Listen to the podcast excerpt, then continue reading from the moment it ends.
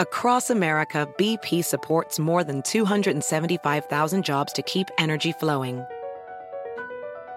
Jobs like updating turbines at one of our Indiana wind farms and producing more oil and gas with fewer operational emissions in the Gulf of Mexico. It's and, not or. See what doing both means for energy nationwide at bp.com slash investing in America. Hacer dinero de manera difícil, como degustador de salsas picantes, o cortacocos, o ahorrar dinero de manera fácil con Xfinity Mobile. Entérate cómo clientes actuales pueden obtener una línea de Unlimited intro gratis por un año al comprar una línea de Unlimited. Ve a es.xfinitymobile.com. Oferta de línea Unlimited gratis termina el 21 de marzo. Aplican restricciones. Xfinity Mobile requiere Xfinity Internet. Velocidades reducidas tras 20 GB de uso por línea. El límite de datos puede variar. Es noticia en NTN 24. Hola, soy Moisés Naim y usted está escuchando una parte de mi programa de televisión.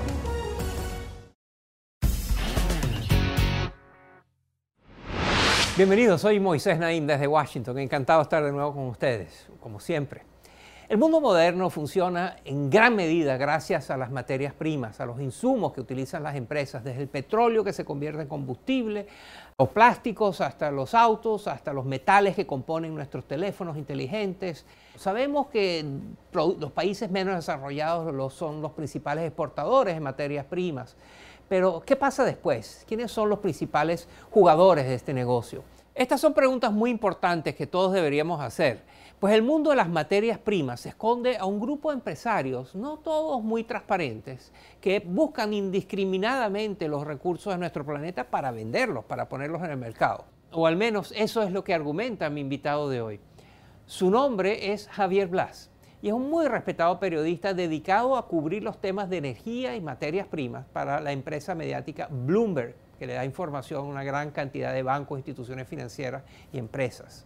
Anteriormente, Blas fue el corresponsal y editor del respetado periódico Financial Times de Londres. También reportó sobre temas económicos para el diario español Expansión y de hecho su cobertura de la crisis alimentaria de los años 2007 y 2008 lo hizo merecedor del premio AH Burma, que lo otorga la Organización de las Naciones Unidas para la Alimentación y la Agricultura. Recientemente Javier Blas escribió un libro junto al periodista Jack Farchi que se titula El mundo en venta Ahí ambos exponen sorprendentes hallazgos, hasta ahora no muy conocidos, sobre cómo los comerciantes de materia prima han ganado enorme influencia económica, política y hasta han moldeado con sus decisiones el escenario geopolítico global. A continuación, Javier Blas nos revela cómo funciona realmente el capitalismo visto desde este ángulo, desde este mercado de las materias primas y los recursos fundamentales. Es un mercado del cual conocemos muy poco, pero conocemos mucho menos a quienes son los que definen ese mercado. Miren.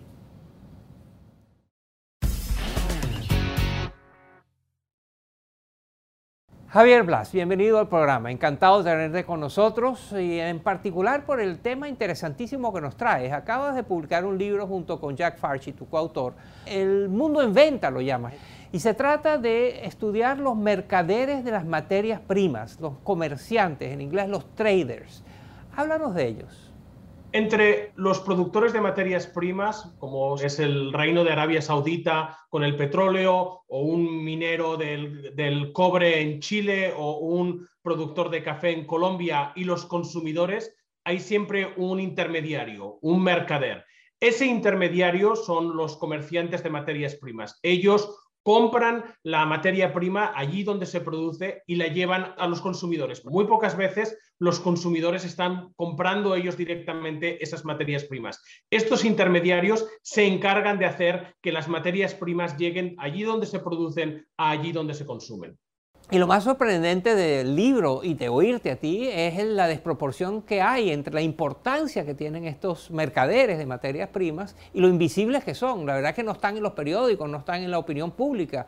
¿Tú crees que ahora están siendo más visibilizados por periodistas como tú, por libros como el de ustedes? Por ejemplo? Bueno, hemos tratado al escribir este libro de que sean más visibles porque estás completamente en lo cierto, son unos actores económicos prácticamente invisibles. Son compañías tan grandes como ExxonMobil, como Nestlé, como compañías mineras como BHP Billiton, y sin embargo, muy poca gente conoce sus nombres. Incluso eh, eh, en el mercado de materias primas, entre las compañías que producen las materias primas y las que compran, poca gente conoce realmente quiénes son estas compañías, lo que hacen, el dinero que hacen y el poder político que comerciando con materias primas obtienen. Danos algunos ejemplos de esta compañía. ¿Qué hacen? ¿Qué, las destaca? ¿Qué las caracteriza? Te voy a dar un ejemplo en el mercado de petróleo. Vitol es la compañía mayor de comercio de petróleo en el mundo y muy poca gente la conoce. Es una compañía privada eh, con una sede principal aquí en, Londres, donde yo vivo, y que compra y vende alrededor de casi 10 millones de barriles de petróleo al día. Eso es tanto como Arabia Saudita produce y ellos lo compran y lo venden alrededor del mundo, en Rusia, en Kazajstán, en Libia, en Argelia, en Colombia, en Brasil, China, Estados Unidos, eh, Europa, etc. Y lo venden a los consumidores. Y juegan un papel muy importante también en la política. Cuando, por ejemplo, durante la primera guerra civil de Libia, hace justo ahora 10 años, en 2011, fue Vitol la compañía que hizo un acuerdo comercial con los rebeldes que se habían levantado en armas contra Muammar Gaddafi y a esos rebeldes que tenían petróleo pero no tenían gasolina, Vitol les suministra gasolina, les compra el petróleo y cuando los rebeldes se quedan sin dinero, les abre una cuenta de crédito, una especie de tarjeta de crédito enorme, mil millones de dólares. Eso nos da una idea del poder económico y político que tiene, por ejemplo, Vitol. En agricultura es Cargill, en metales es Glencore, compañías prácticamente anónimas que controlan el mercado de materias primas. En el libro ustedes documentan muy bien la influencia política de los dueños de estas empresas que comercian en materias primas. ¿Puedes darnos algunos ejemplos e ilustrarnos? Tienes la familia Koch en Estados Unidos, una, familia que ha hecho mucho dinero en el mercado del petróleo y que tiene una influencia tremenda en el Partido Republicano, proponiendo algunas de las, de políticas más derechistas en, Estados Unidos eh, a través del Partido Republicano. Eh, tenemos una compañía como ADM, que es una empresa comercializadora de productos agrícolas muy grande, que estuvo detrás de, la política de etanol en Estados Unidos, de transformar el maíz en carburante para los coches.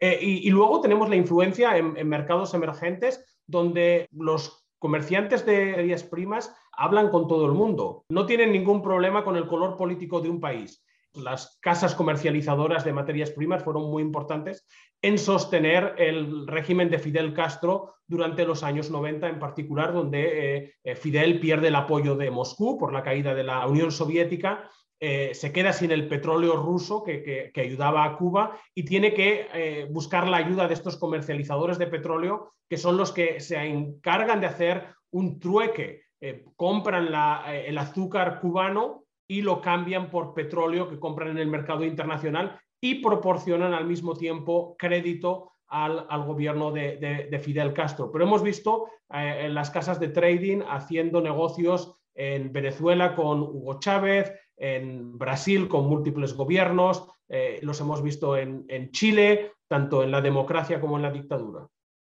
En el libro que escribiste junto con Jack Farchi, ustedes mantienen que las condiciones del mundo están sesgadas a favor de estos mercaderes en materia prima. ¿Por qué? Explíquenos eso. Ellos saben cuándo hay escasez o cuándo hay sobreoferta en el mercado de materias primas y esa información que obtienen la pueden utilizar para también especular en el mercado de materias primas, con lo cual ganan muchísimo dinero. ¿Cuánto dinero están ganando estas compañías? Vitol, por ejemplo, la mayor comercializadora de petróleo del mundo, ganó el año pasado 3.000 millones de dólares. Y es una cantidad que es todavía más importante cuando pensamos que es una compañía privada y que ese dinero se distribuye entre sus socios, aproximadamente 300 personas.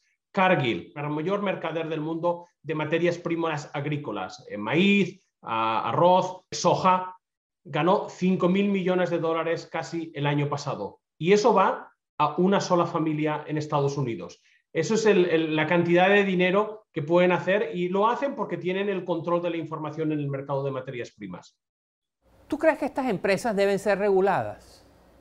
Eh, uno de los, de los grandes sorpresas que Jack Farchi, mi coautor, y yo encontramos muchas veces es que eh, políticos eh, eh, nos llaman a nosotros para preguntarnos qué está pasando en el mercado de materias primas. Sí que el primer paso debería ser tener más entendimiento por parte de los reguladores, por parte de los políticos, de lo que están haciendo estas compañías y en algunos casos probablemente la regulación tiene que mejorar muchísimo porque asociado a estas compañías ha habido muchísimos casos de corrupción. No todas, y no estoy diciendo que todas las compañías hayan sido corruptas, pero hemos visto una serie de casos en los últimos meses en los que las compañías han admitido que había corrupción. Vitol, por ejemplo, admitió haber pagado sobornos a funcionarios en tres países latinoamericanos durante 10 años hasta el año pasado en, Brasil, en México y en Ecuador. Y eso eh, que lo, admitió en, Corte Federal en, Estados Unidos, ante el Departamento de Justicia de Estados Unidos, es una de las cosas que se tiene que atajar y las multas tienen que ser mayores. En Suiza, cuando una compañía es sorprendida pagando sobornos,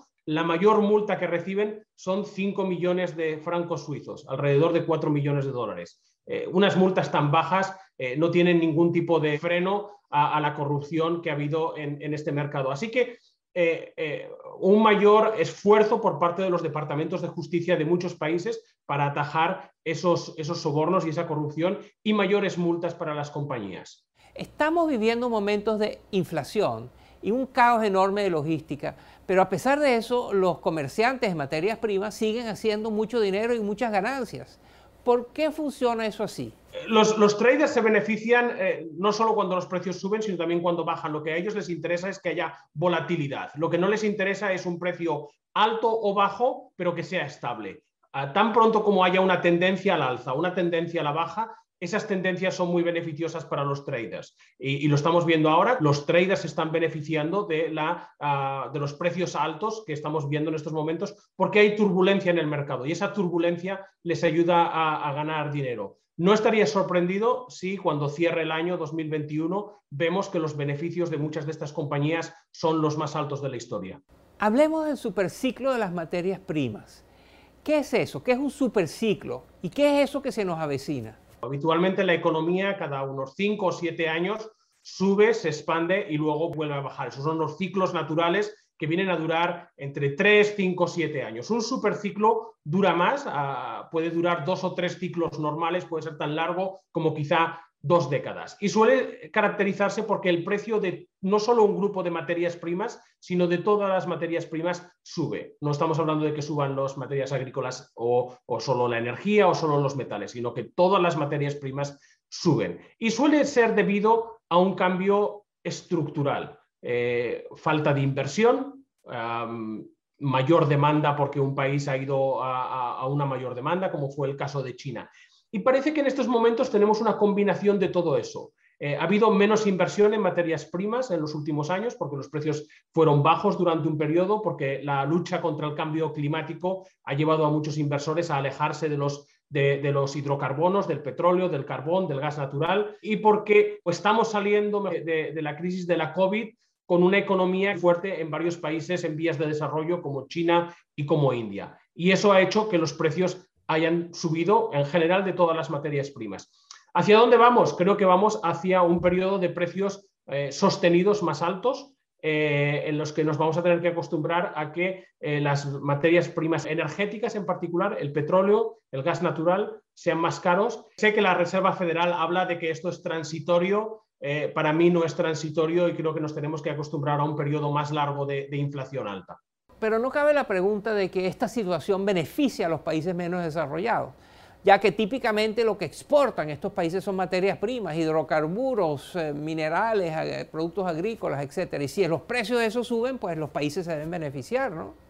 Bueno, va a ser buenas noticias para países que, estén exportando y que vendiendo materias primas. Sería buena noticia para, países como Chile, donde están beneficiándose de un precio del, cobre muy alto. A algunos países como, por ejemplo, Brasil, con, con exportaciones de petróleo. Pero en general, una inflación alta eh, no es buena para los países en desarrollo porque implica tipos de, cambio más altos, tipos de, interés más altos y por lo tanto presiones en la balanza eh, por cuenta corriente a esos países. Así que en general hay un cierto beneficio si eres un país exportador de petróleo en particular, pero en general para todos los países emergentes yo creo que es un problema. El mundo está esperando una crisis. Eso se debe a que cada cierto tiempo hay una crisis, las ha habido desde el siglo pasado y este también, periódicamente hay crisis financieras, económicas, etc. ¿Cuál dirías tú que podría ser una crisis que se origine en el mundo que tú conoces, el mundo de las materias primas? Quizá la, mayor crisis que podamos ver desde el mundo de las materias primas es una crisis completamente nueva, eh, algo que no hemos estado acostumbrados. Vamos hacia una transición energética, estamos quizá eh, empujando la oferta de petróleo a la baja más rápido que la demanda está cayendo. En estos momentos eh, los inversores son muy reacios a invertir en petróleo, pero los consumidores, incluido yo mismo, seguimos comprando el petróleo que necesitamos para, nuestros coches, para los autos, para la economía mundial. Ese desequilibrio en la lucha contra el cambio climático de, aplanar la, oferta, pero sin hacer un esfuerzo en la demanda, creo que puede ser un problema eh, en los próximos años. El otro es que porque la crisis en la, transición energética nos lleva a otro modelo, vamos a necesitar otras materias primas. Si el petróleo era la materia prima de los últimos años, quizá el cobalto o el litio sea la materia prima del futuro. Y en estos momentos no consumimos mucho, pero en el futuro vamos a necesitar muchísimo más y eh, eh, vienen de, pocos países y podemos estar más expuestos a una crisis en otros sitios que hasta ahora no habíamos pensado. Una crisis energética hasta ahora era pensar en un problema en Oriente Medio. Una crisis energética quizá en 2030 o 2040, cuando estemos conduciendo muchísimos más coches eléctricos y las baterías de esos coches necesiten cobalto, puede ser en la República Democrática de Congo, en África, que produce el 90% del cobalto del mundo. Entonces, es, pensar en las crisis que van a venir, que van a ser muy distintas de las crisis anteriores. Javier Blas es el corresponsal jefe del tema de energía de Bloomberg News. Es considerado uno de los analistas más informados y más influyentes en el tema de las materias primas a nivel mundial. Muchas gracias por estar con nosotros. Ha sido un placer. Muchísimas gracias, Moisés.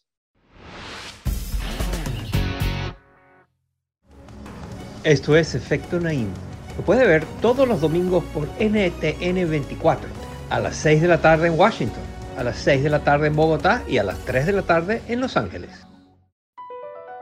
Across America, BP supports more than 275,000 jobs to keep energy flowing. Jobs like updating turbines at one of our Indiana wind farms and producing more oil and gas with fewer operational emissions in the Gulf of Mexico. It's and, not or. See what doing both means for energy nationwide at bp.com slash investing in America. Puedes hacer dinero de manera difícil, como degustador de salsas picantes, o cortacocos, o ahorrar dinero de manera fácil con Xfinity Mobile. Entérate cómo clientes actuales pueden obtener una línea de un límite intro gratis por un año al comprar una línea de un límite. Ve a es.xfinitymobile.com. Oferta de línea o límite gratis termina el 21 de marzo. Aplican restricciones. Xfinity Mobile requiere Xfinity Internet. Velocidades reducidas tras 20 GB de uso por línea. El límite de datos puede variar.